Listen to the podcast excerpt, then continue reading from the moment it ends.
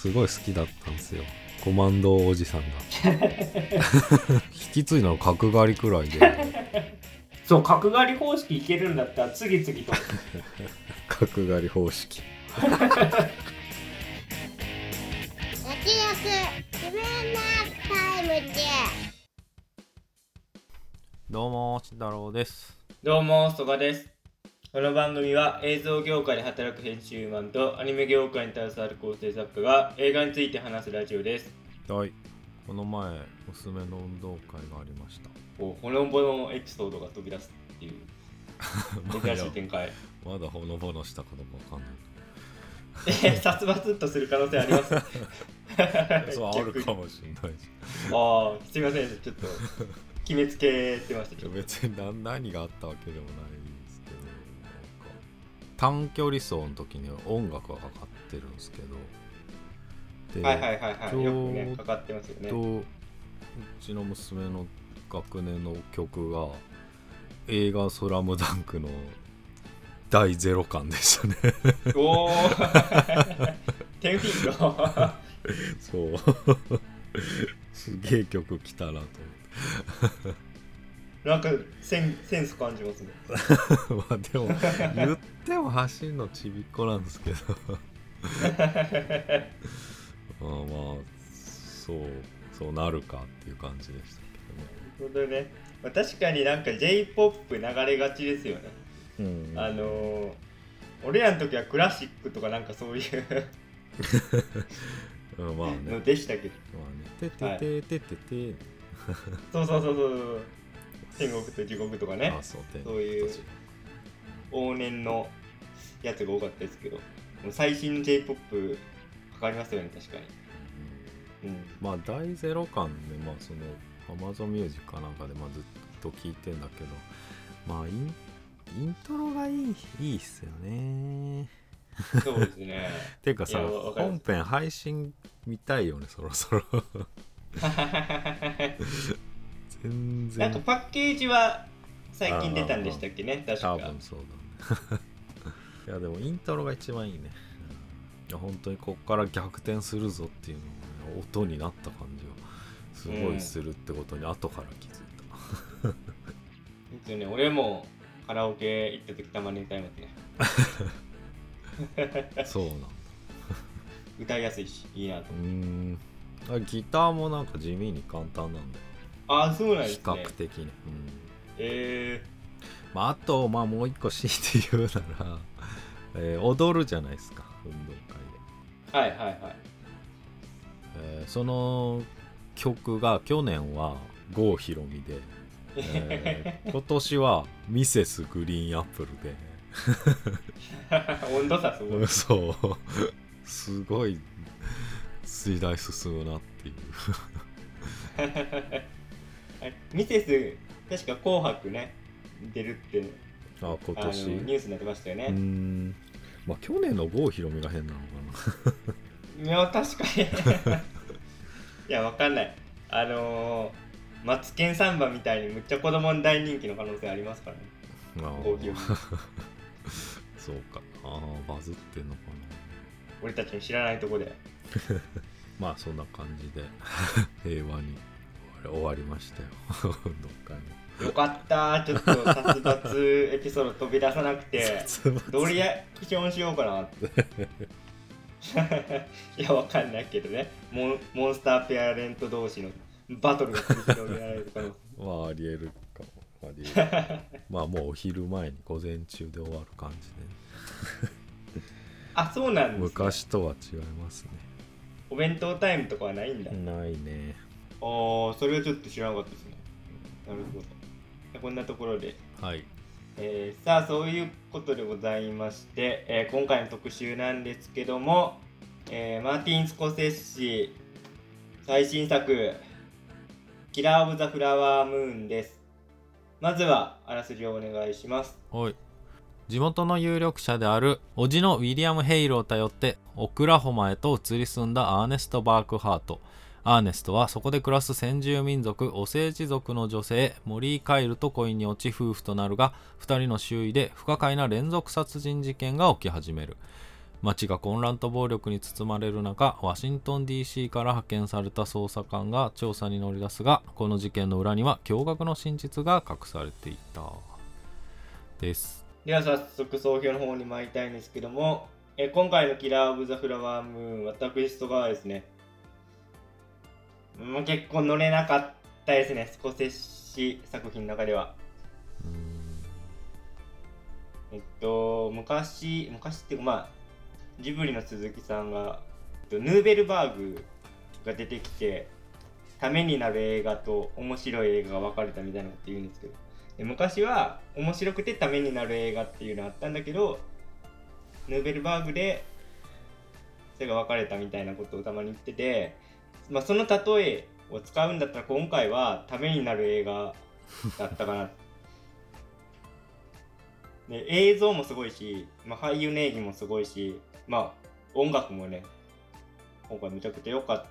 全て高水準なんですけど、まあ、別に話として意外性があったり意表をつかれるかって言ったらそういうわけでもなくまあ実話を元にしてるんで仕方ないかもしれないですけどそれを3時間ちょっと見るのはお勉強感強かって、まあ個人的にはちょっと辛い映画体験になっちゃいましたね。うん。なんか、あれなんですね、終盤そのさっきの慎太郎さんに読んでもらったあらすじにもありましたけど、FBI の捜査官が出てくるまで、あんまそんなエンジンかからんっていうか、話的にも。って個人的には感じてしまって。若干なんか単調かなっていうのと、あとまあ、えっと、監督の格作で言うと、まあ、結構、沈黙、遠藤周作の沈黙を原作にしたサイレンスっていうやつがあるんですけど、まあそれにテイストは近いんだけど、なんかサイレンスほど哲学的な問いかけもなく、まあ宗教性は多少あったけど、うん、個人的にはもう、もう一個なんか欲しかったなっていうところですね。まあ、投票としてはこんな感じなんですけど、ただ、作品からにじみ出るアカデミー賞取りそうオーラはすごいなと思いました。いや、確かにこういうやつね、賞レース映えはするな。まあ、という感想でございました。えー、今回のキラーズ・オブ・ザ・フラワームーンなんですけども、慎太郎さんはいかがだったでしょうか？はいあーそうっすねまあうんまあでももう作家性ですよねこれはそうですね。まあまあグッドフェローズっすよねもう簡単に言っちゃうと うん。まあ、だからやっぱもうかなり達観しててだからやっぱり距離が結構俯瞰で見る作品になってるというかまあもうその中でもまあその感情揺さぶってくるとかあると思うんだけど、まあ、やっぱりちょっとこう旗から見てる感がすすごい強い。まあもう実録って感じで。なんでだとしたらまあちょっと長いっすかねっていうのはやっぱり思う。てかもうスコセッシのやつもうどれもそうなんですけどやっぱちょっと旗から見てる感がすごく強くて で長ければ長いほどきついっていうのはまあ僕はちょっと思うんですよね。だからうんまあもうまあ本当巨匠の作品だなっていうのは思うしだからやっぱまあ何でもいいけどまあ、ノープとか、まあ、そういうなんかここで熱いとこが起こるみたい熱いことが起こるみたいなことではないからまあそうですね。だからなんか大学の教授とか映画見せてこの時代の背景とかをさあのまず整理させるみたいな好きなんだけどまあそれにぴったりな作品だなみたいなことは思いましたね。うん。でまあそのだから世界観みたいなものはまあ、ゲームでレッド・デッド・リデンプションってあるんだけど共通して出てくることがすごく多くて、えーまあ、西部開拓時代、まあ、荒野の中にポツンと町があって、まあ、そこにいろんなたくさんの多種多様な人たちが集まってきててそれぞれの商売がありとかカメラがまあもうあってとかまあ文明の香りもしつつまあ、農業も引き続きしつつでその時の政府はこんな状態だとかまあだからミクロからマクロまで、まあ、本当社会学的なねまあその時の状況がわかるっていうのは特にその見応えはありましたね。でもあとねとにかくディデカプリオをかっこいいことをする俳優って見るまあ見てたんだなっていうのをなんかやっと気づきましたね。あのえー、ウルフ・オブ・ウォール・ストリートとかもまあ多分同じ見方してたんだけどまあでもとにかくダサい人物演じてるわけじゃないですか。今回そうですね。うん。まあそういうそういうもうステージなんだなって。僕はもう僕はまだあの「タイタニック」ぐらいのステージで見てたんで。あもうそれちゃう90年代。ちゃうんだなっていうことが だってさトム・クルーズとかはさいまだに全然そうかっこいい主人公をずっとやってるわけじゃないですか。そうですね確かに。うん。まあ、まあ特にスコセッシ・ディカプリオはもうもはやまあ結構前からだけど、まあ、そういうことじゃないんだなっていうのは思いましたね。まあ、確かにあのドントルックバックドントルックアップもまあかっこいいキャラではないよね。ああまあ学者さん、そうね。まあでもまだ主体性はあるっていうかまあ、まあ、いいもの側ではあるんだけど、まあそうです。まああれ以上に空虚な 人物をねやってますよね。あのーまあ、今回 FBI ね出てきて、えっと、原原作が結構サブタイトルが確かに、あのー FBI の誕生みたいなのが入ってたと思うんですけど、うんうんまあ、それで言うとあの J. エドガーでねデカプリオうんやってましたもんね、長官ね。そうそうフまあーパーその時かぶ時代がかぶるんですよね。そうなんか変なところにリンクしたなと思って。うん、うん、うんだからまあほんと実録って感じ。まあだから今回そのインディアン的なものを描くのか、えーまあ、過去で言うとグッドフェローズとかで言うと、まあ、マフィアを描いてるんですけどまあどっちがまあ面白いかっていうか好みになってくるとは思うんですけどまあマフィア見てる方が面白いかなとかもね。まあ僅差ですよ。僅差。見た直後なんで。ねうん。うん。まあドンパチがあんまないっていうのはありますよね。単純に今回はそうでしたね。控えめという感じで、まあとはいえかなり重厚なねインディアンの役者さんのね。まあでも特にねデカプリオの奥さんのね表情っていうのはねかなり重厚で見応えはあって。まあだそれこそアカデミー賞？助演女優賞になるか上演じゃないですかね。まあかなりあの出城はありましたけどね、うん。リリー・グラッドストーン今回。な、だからそっちの方がむしろね、まあ、だから作品賞もありえるけど作品賞以上にそっちの方が取りそうだなっていうのを僕は思いましたね。まあざっくり言うとそんな感じっすね。はい。どうなんです？これやっぱ尺がね どうなんですか？あのスコセッシアイリッシュマンも長いじゃないですか。あれ多分、うんうんうん。今回よりもさらに長いぐらいだったと思うんですけど、まあ、今回206分あってちょっとなんか、まあ、スコセッシだけじゃないですけど最近の映画長くなってますよね。うん、なんかここ23ヶ月連続したよね。そう。で特に、まあ、今回のあのーキラーズ・オブ・ザ・フラワームーンってアップル制作なんですよね。うんうん。だから、まあ、配信で見る想定でも作られてると思うんですけどうんうんうん配信で206分見れるかって言ったら俺無理だなって思って。う んまあまあ細切れじゃない？それは。ちょっとずつ。まあ細切れだとしても張り付いていられるかっていう。自宅で最初なんなんかあるたびに見る。だから電車でちょっとずつ進めていくみたいな見方もあるよね。あまマジであのアニメ見る感覚でそうそうそうそう。消化していくしかない。なるほどね。かにな。べったり張り付くのはまあきついさすがにちょっと現実的じゃないですよね。今の生活うスタイル的に、まあ、わかんないですけどそれこそ、まあ、慎太郎さんが言う通りこう社会学の授業とかで見せてもらわないとんうんうん。とっつきにくいっていうかね。まあ。まあた例えば同じなんか実話を元にしたスコセッシのやつでもウルフ・オブ・ウォール・ストリートとかはむっちゃまあエンタメなわけじゃないですか。まあまあね。まああれでもあれですら結構旗から見てるっていうか結構俯瞰で見てるよねって感じもする。まあそうですよね。うん。うんまあただアッパーな感じはあるよまあでもあれなんかな。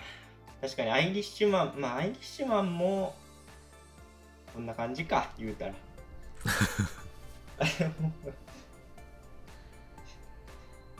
何でしょうねもう晩年に差し掛かってちょっとなんか結構メッセージ性の方に振ってきてるんですかね。でもグッドフェローズとかは早かったわけだよねそうかなりですね30何年間をみたいなさ。確かに。まあもうちょっと全部見せたいみたいなことにはなってきてる。うーん。そうだな。まあでもそれちょっとさまあそれるけど気づいたのがさ原田監督はい。がさ「燃えよ剣」とかはさ特にさやっぱスコセッシやりたかったのかなってなんか思ったねなんか結構通ずるとこあるよね。いやー確かに。うん。まあ今回今回でバッドランズもまあね近いものがあるっていうかまあ犯罪者だしね。うんうんうん、まあ絶対好きだよなっていうことをね。そうですね。なんかいろいろ見聞きしてるうちに思いましたね。今回まあなんだろうな。うん。そのまあ原作の小説の面白さですけどそのまあお政治族の住んでるとこに石油が湧いて出てみたいな。うんで最初のせその石油が湧いて出るところの映像の撮り方とかは結構ポップな感じでやってるんですよね。うんうん。まあ攻めてたよだからそででそれから世界一その裕福な人々みたいな感じでさ白黒映像風なやつをあえてやって、まあ、記録映像ですよみたいな感じで見せていくじゃないですかテンポよく。うん。そのあたりとかは普通に面白く見えたんだけどなんか途中ね。まあでも単純になんかああいう本当に先住民だけど白人のメイドがいるみたいな、まあ、そういう人がいたんだっていうのはうんと新鮮っていうかうんうんうん。あこういうアングルで西部劇を捉え返していくのは、まあ、面白い試みだなと思ったんですけど。うんうん。まあてかそのそういう人たちがいるのも俺は知らなかったな。あの石油の利権をあそうですよね。うんうんうん。あんまり取り扱わない題材なのかまあそれはもちろんレッドデッドでも出てこなかったし、ああそうなんですね。なんか、まあ、そういうためになる要素はむっちゃあるんだけどなんて感じためでになるためになる。えだって例えばさそのインディアの人が莫大な富をお政治族がさ持つけど結局なんか白人がお金管理してるじゃないですか、うんうんうん。あお金下ろせないんだもんね。そう自分の財産なのに下ろせないっていうさ、その感じとかあとまあね特にそのロバート・デ・ニーロの役がそういう感じでしたけどいやまあ表面上なんか優しいこと言ってるけど本当の意味では仲間だと思ってないなっていうか全然対等には見てないんだなみたいなそういう白人側から見た差別意識みたいなのは本当に嫌な感じでにじみ出てたなと思いますね。私は無能力者ですみたいなこと言わないといけないねそう。こ れだから難しいのはその白人の人も別に嫌な感じで接してはないんですよ。普通に接してんだけどうんうんもうなんかシステムがそもそもそうなってるし、うんうん、あんま人として見てないっていうそうそもそも同じ土俵で見てないからなんかそういうのが悪いとも思ってないし。うんうんっていうのがまあねすごい、まあじまあ、じ実話を元にしてるんでねあれですけどはあみたいな。歴史の勉強みたいな感じで見てましたけど。だから葬式の値段もね違うんだもんね。あそうそう。完全にね、うんぼったくりに来てるっていうか。そうそう。うんだから全場面ね見どころがあるとかっていうかなんかひ人目も離せないみたいな。うんうんというふうには俺は思わなかったけど好きな人はなんかそんな感じらしいよね。なるほどね。まあこれどうなんですかね。あの原作のそのノンフィクション。うんうん。花殺し月の殺人インディアン連続開始事件と FBI の誕生これは原作なんですけどえっとこれだとそのまあいろいろ章ごとに分かれてるんですけど、まあ、結局はその FBI の捜査官の視点で推理していくって感じなんですよね。うんうん。だから事件の一つみたいなことなのあそうそうそう、FBI が起こるに起こるきっかけになったうん。事件の一つ。そうそう。その州を横断して捜査するっていうのはなかったんですよねそれまで。うんうんとこで、で、もともとはデカプリオはその FBI の捜査官役だったらしいんです、当初に。うんうんでも、えっと、デカプリオは原作か脚本読んで、いや、むしろその白人側の視点でみたいな提案があって、今のバランスになったらしいんですけど、うん、まあ、デカプリオ本人としては、全然それ正解だと思うんですよ。こうこういう役は、やっぱ、むちゃくちゃうまいし、魅力的に演じれてたと思うんですけど脚本で言うとそその改変したことによってよりこう記録映像感強くなったんじゃないかなっていう。ん まあサスペンス要素はかなりそぎ落とされてるってことだよね、うん、そうですよね。だってもうね、うん。犯人側からの視点で描いてるから、うん。そういうワクワク感っていうかハラハラ感。まあ逮捕されるされないのハラハラはありますけど誰が犯人なんだとか、いやでも誰も逮捕されるとは思ってないしね序盤は、うん、うん。淡々とっていうことにはなっちゃうね確かに。やってますよね。脚本上、うんまあでもまあいつもの感じではあるけどね それこはい。でデカプリオ今回あれですね。制作にも入ってるんですよ確かね。そうん。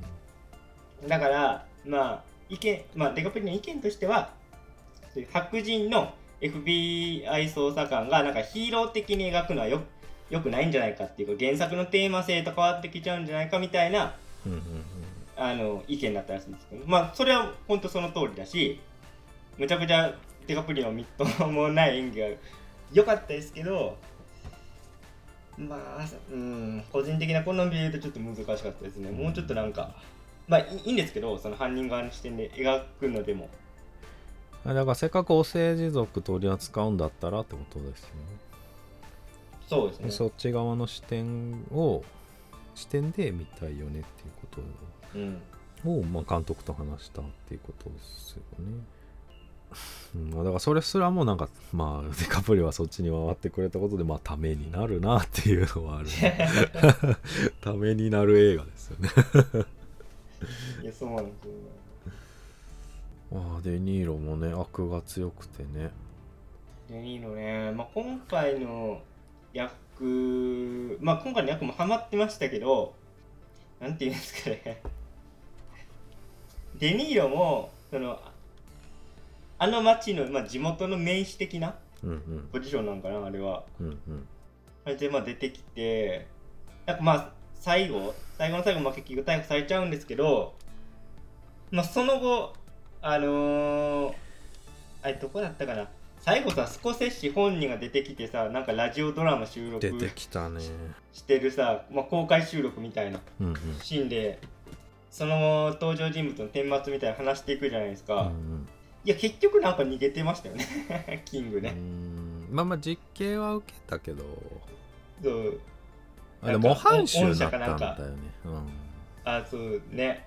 結局まあそういう小ずるいところのね、うん。演技というかそういうのよくね出てましたけど。まあだから相手がそのインディアンだったっていうこともあるんじゃないかいやーそうですよね。そうですよねなまあそこも含めて本当グッドフェローズなんだよね。うん まあだからそれで言うとあのやっぱディカプリオがのし上がっていく感じもそこまであんまないですよね。まあのし上がれてないしね、まあ金は手に入れたけど。うん、結局なんかまあそそこがむしろいいんですけどね。ずずっとキングの駒遣いっていうか。うん。そういうしょぼくれた白人男性をデカプリオが演じるっていうまあそこがね一個今回のポイントではあると思うんで。まあだからグッドフェローズはでもそこはエンタメになってたけ。どなってましたよね。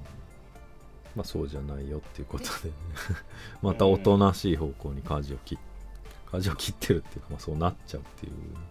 いやでもだからデデニーロもさ最初会ってさ家で喋ってる時さなんか自分のことキングだキングって呼べってさ言ってくるじゃん、はい。まあ唐突でさまあちょっとギャグかなって思うわけじゃん。多分ディカプリオもそのまま撮ってたと思うんだけど大真面目な顔で最後まで話切ってキングと呼べっつってキングっつったらうんそれでいいみたいな。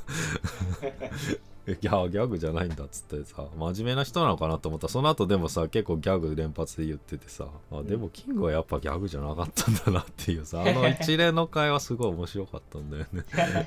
そこは本気でキングだと思ってんだっていうさまあ傲慢高慢でしたね。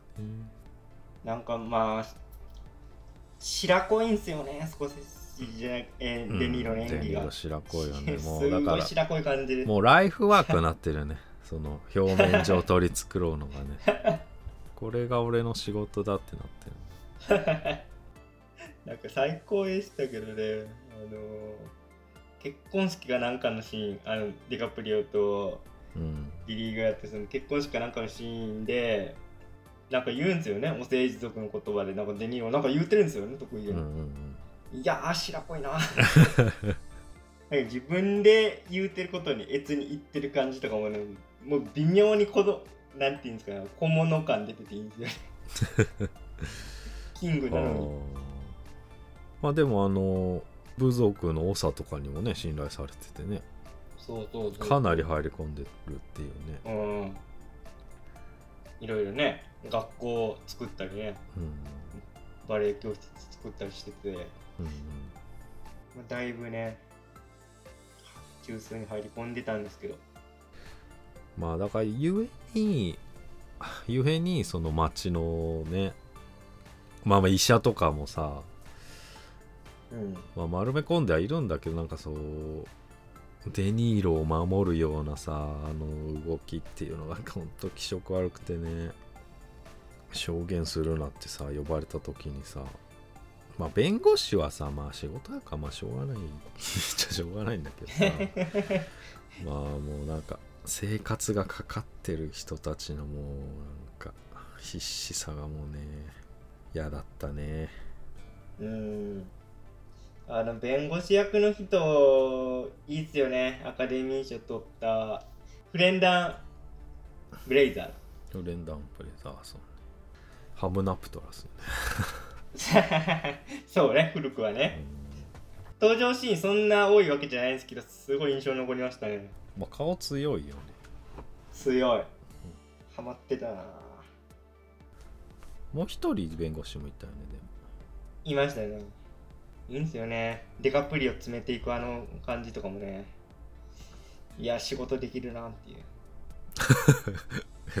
まあそこまでうまいって感じじゃないですよデカプリオ弱っていうのは思ったけどあまあ、そそれもありますけどね。まあ、結局、だから願いってね。そうそう寝返りをめっちゃ繰り返すっていう あだからさそれまあ形だけだからみたいなさうん。アウトレイジっすよねまあ形だけだから。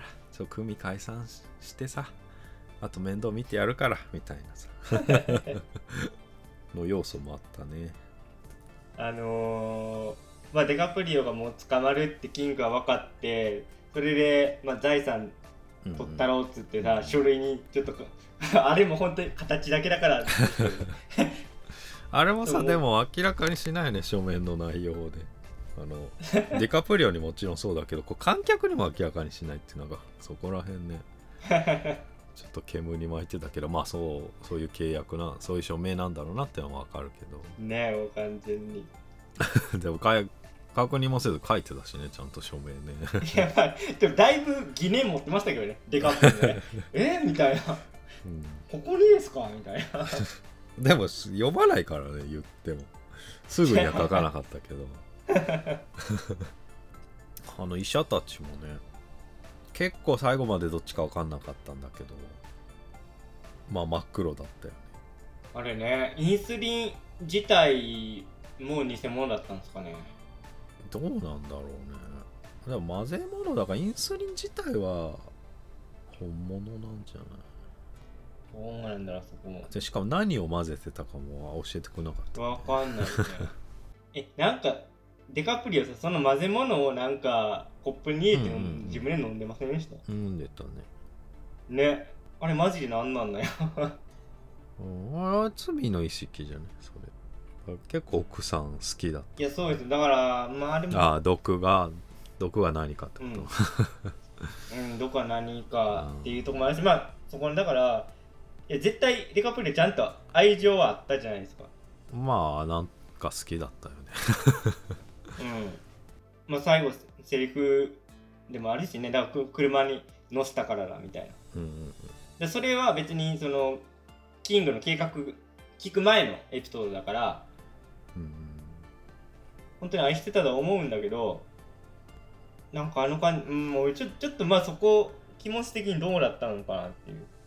なんで混ぜも入れたのかなっていう。まあでもそれは従わないと。あ自分の飲み物にってこと？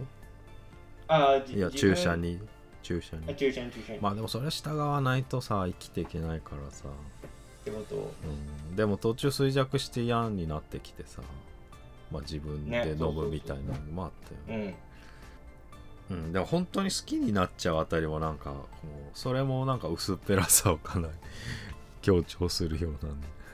なんか目の前のことしか考えてないみたいな。うん感じは出てたけど。ねまあ仕事依頼する相手もねみんなヘマしだしてね。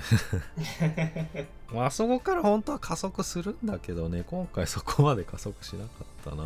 いやそうですよね。だからまあ過去のさそれこそまあグッドフェローズとか後半さほころびが出始めてからさ、うん。まあ、そこからも面白くなってくんだけど。まだゆっくりだったね今回、いやだいぶそうでしたね。じっくりじっくり見せていこうっていう。うん、あーでもあと注射で言うとねその奥さんのね変貌具合をねかなり物語の展開とシンクロさせてね。そこは一つの見どころだったよね。まあ最後回復するところはねああよかったと思う。いやそうですよね。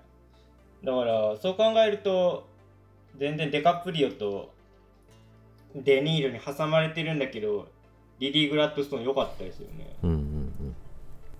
あんまり喋らない中でね。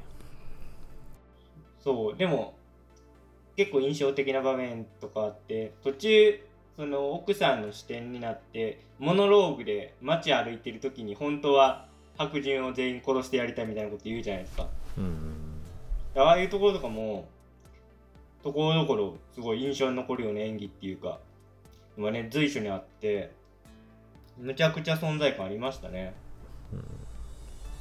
まあ白人社会の圧力みたいなものはねあの場面でね描かれてたよね。そうですね。うん、そこはデニーロとね関係なくね漫然とあるものとしてね。まああとは FBI がまあ出てきますけどね。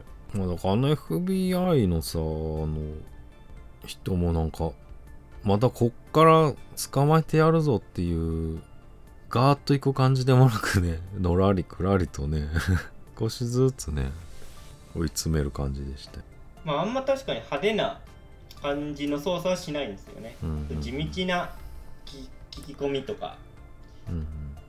まあ、結構仲間と連携しながらどんどん情報を集めていって外振り埋めていってみたいなね。うんうん。じっくりとやっていくんですよね FBI 側にもあのインディアンの人いたよね。あいましたね。はいはいはい。あれは本当にいたのかな。どうなんでしょうね、結構なんか親類がこの町にいるみたいなことをね。うんうん言ってましたけど。まああれはそういう設定なのかもしれないし。うん。うんまあでも嘘かもしれないね。ね。捜査しに来てるから。ねうん。まあだからそうだから FBI 側にあの人がいないと白人ヒーローが助けに来たにまたなっちゃうっていう目配せはありますよね。うんまあでもディカプリオねやっぱかっこいい主人公顔だからな。まあ今回イケメンの設定ではありましたね。お前はちょっと顔がいいからみたいなキングにも言われてたし。だから日本人の中にはだから見方を間違える人もまあ多いんじゃないかなとか思ったかな、うん。だいぶ違う結末になるわけじゃないですか それを期待してると。そうですね。まああとポスター嘘だな。デニーロいい人かと思ってたわ。デカデカと日比谷とか貼ってあったけどさ。めちゃめちゃ寄り添ってんのまあそんなんすかね。はい。はい。じゃあ今日はこの辺で。以上脱力。キネマタイムズでした。ありがとうございました。ありがとうございました